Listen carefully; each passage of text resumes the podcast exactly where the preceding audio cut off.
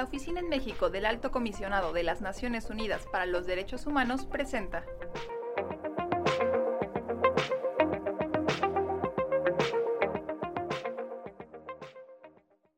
Hola, bienvenidos, bienvenidas a una nueva edición del podcast de la ONU-DH en México. Soy Nira Cárdenas, oficial de Derechos Humanos de la ONU Derechos Humanos en México. El día de hoy hablaremos de los transfeminicidios. ¿Qué son? ¿Cómo se contabilizan? ¿Por qué hay que visibilizarlos? Entre otros importantes puntos. Para conversar sobre esto, nos acompañan el día de hoy Sayuri Herrera, fiscal especializada para la investigación del delito de feminicidio en la Ciudad de México, Jazz Bustamante, activista defensora de los derechos humanos, especialmente de la población trans, y Kenia Cuevas, directora de la organización Casa de las Muñecas Tiresias. Muchas gracias por acompañarnos el día de hoy. Hola Nira, buenos días. Eh, saludos para ti, para tu audiencia. Muchas gracias a la Oficina del Alto Comisionado de las Naciones Unidas para México. Hola, ¿qué tal Nira? Muchas gracias por la invitación y gracias a todas las personas que nos estén escuchando. Hola Nira, buenos días. Saludos a ti, a tu audiencia, asimismo como a la Oficina del Alto Comisionado de las Naciones Unidas en México y gracias por la invitación. Jazz, ¿quiénes son las personas trans? ¿De qué hablamos cuando nos referimos a un transfeminicidio? ¿Por qué suceden? Claro que sí, estimada Nira.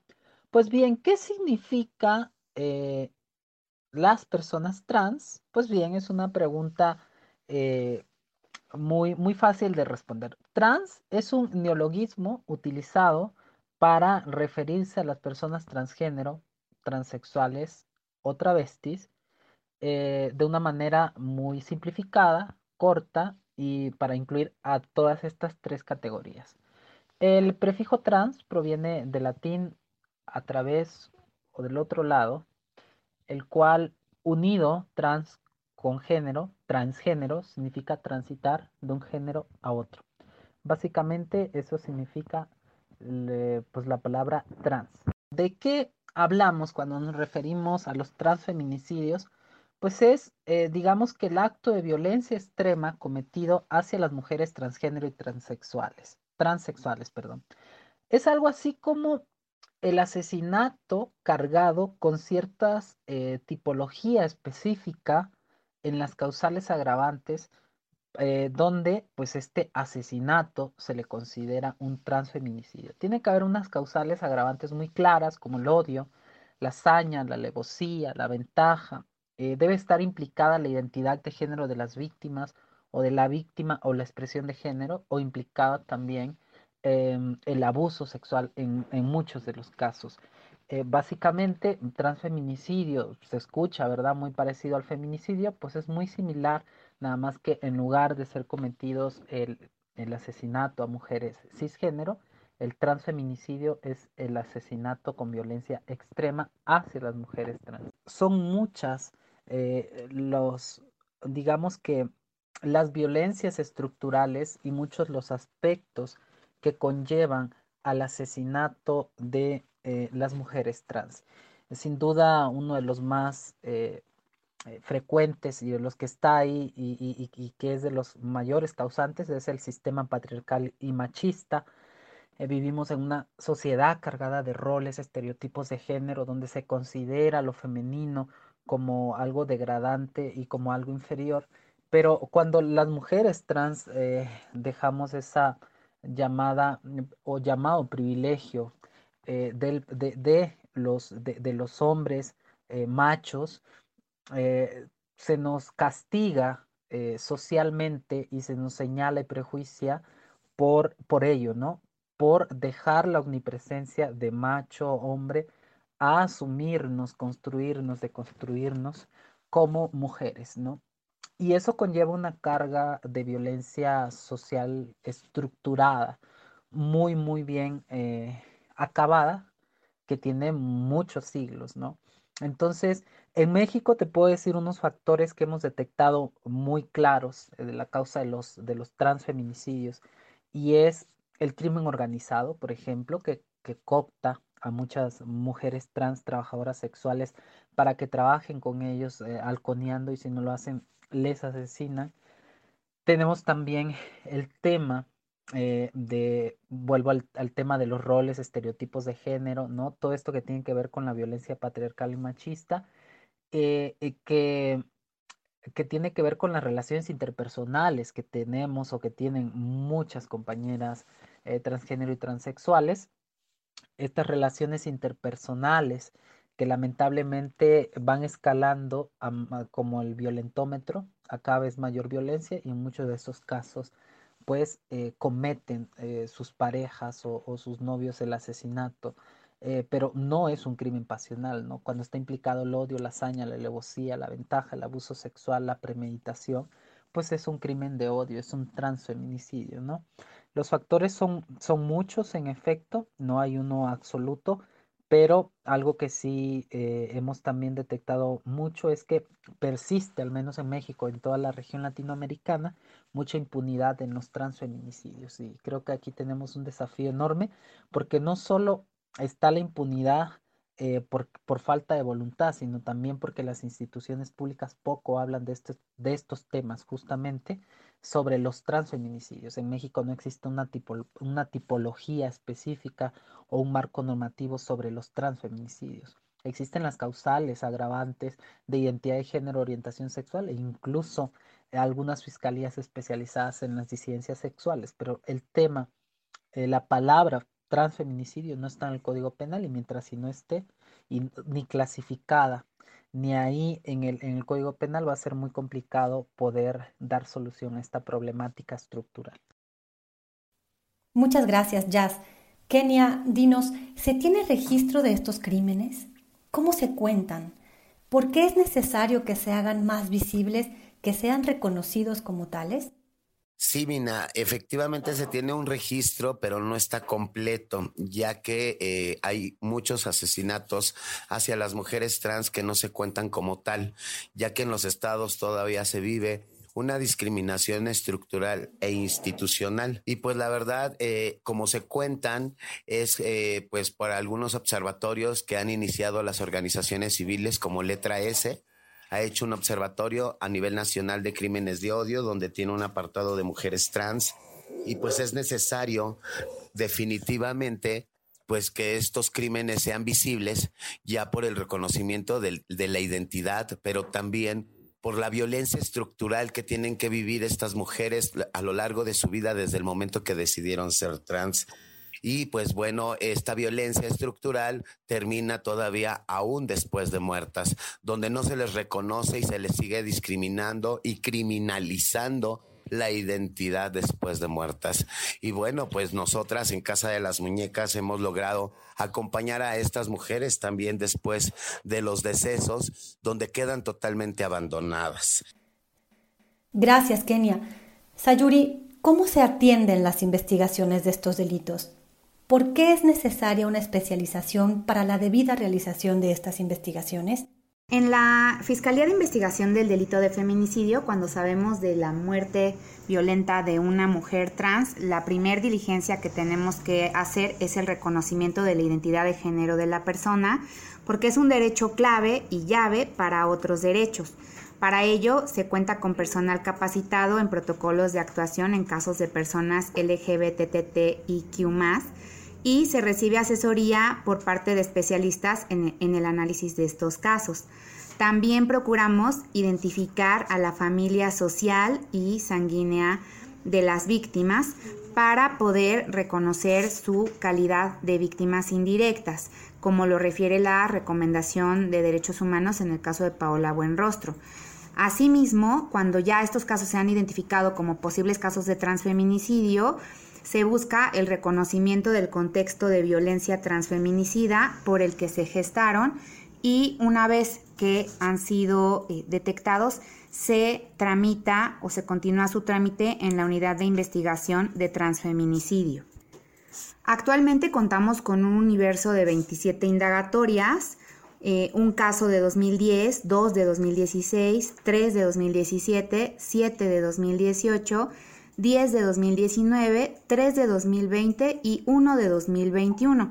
Es importante referir que eh, puede haber en las fiscalías territoriales casos en los que aún no se ha reconocido la identidad de género de las víctimas y por eso todavía estarían siendo susceptibles de atracción por esta Fiscalía y la Unidad de Investigación de Transfeminicidio.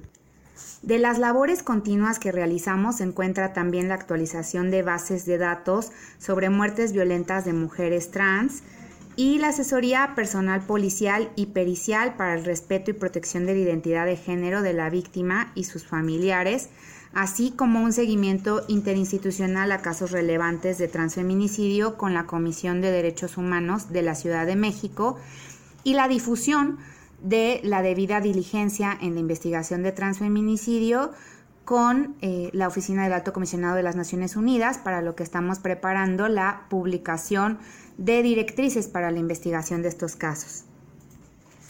Sobre los hallazgos relevantes en los casos que estamos investigando de transfeminicidio, podemos referir que a pesar de que en la Ciudad de México se puede acceder al reconocimiento de identidad de género por vía administrativa, la mayoría de las mujeres trans víctimas de muerte violenta, en los casos que se investigan en esta fiscalía, no cuentan o no contaban con dicho reconocimiento a, nivel registral.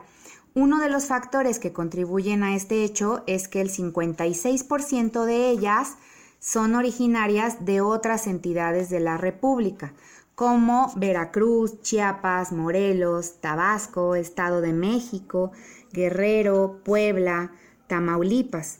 De modo que eh, de las víctimas identificamos que 93% de ellas no contaban con la identidad de género reconocida en el registro civil y 7% sí contaba con esa identidad de género. A pesar de lo cual, siguiendo los estándares, nosotros debemos reconocer su identidad de género social con la que socialmente ellas se conducían y pues hemos procurado que, que así sea. Otros de los hallazgos relevantes sobre transfeminicidio es acerca de las condiciones de discriminación que obligan a las mujeres trans a tomar trabajos informales, exponiéndolas a situaciones de vulnerabilidad que favorecen la comisión de agresiones contra ellas. De entre estos trabajos destacan el estilismo y el trabajo sexual, en un 71%, en los cuales la presencia de las mujeres trans ha sido naturalizada. Únicamente en 7% de los casos que se investigan en esta fiscalía, las mujeres trans contaban con un empleo formal. Y en lo general ese es el marco, el contexto en el que se pueden generar estas violencias eh, transfeminicidas que debemos considerar como parte del contexto a través de la aportación de dictámenes de antropología social, trabajo social y psicología para, como había dicho antes, buscar que en estos casos se pueda acceder a la justicia y abatir la impunidad, que es la solución prácticamente para que no continúe perpetrándose la violencia en contra de las mujeres. Muchas gracias, Ayuri. Para finalizar esta enriquecedora charla, me gustaría preguntarles a las tres cuáles son los pasos que consideran que se tienen que seguir para atender el fenómeno de la violencia contra las personas trans, en particular contra las mujeres trans. ¿Nos pueden compartir tres acciones clave desde sus propios ámbitos?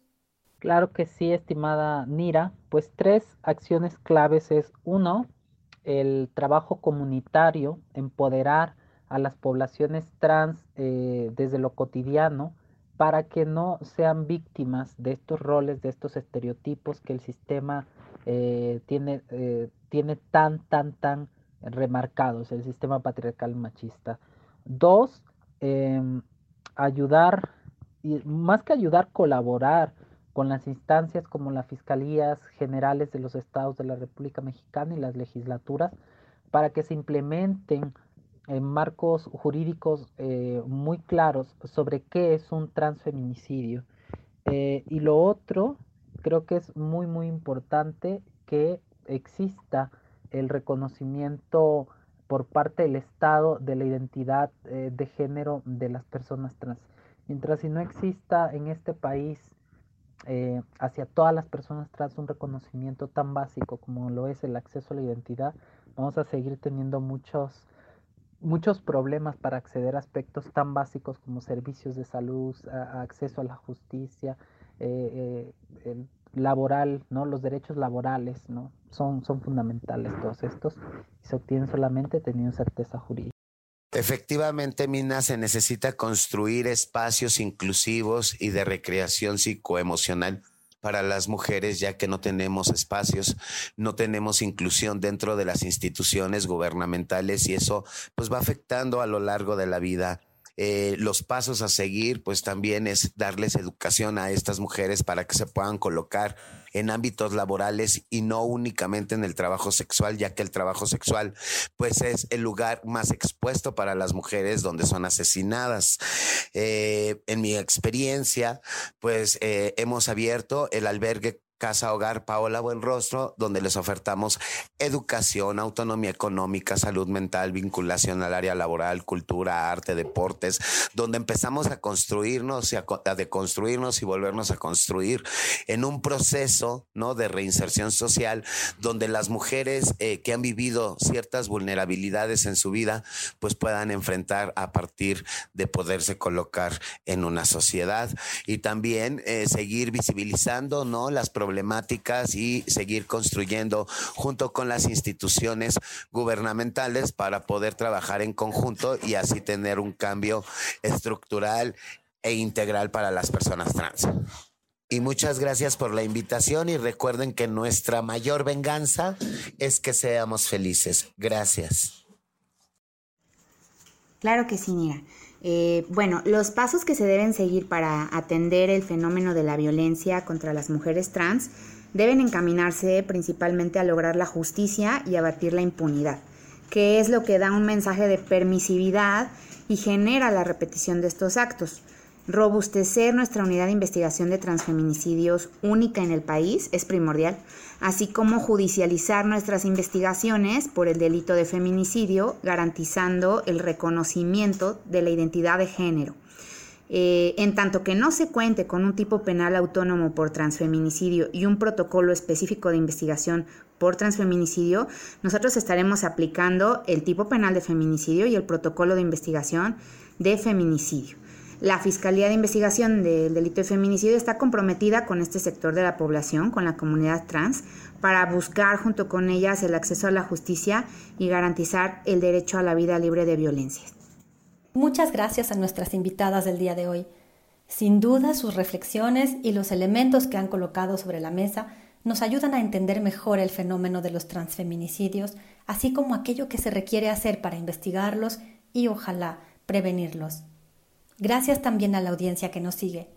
No se pierdan todos los podcasts de la ONUDH en México a través de Anchor FM y Spotify. Gracias y hasta la próxima.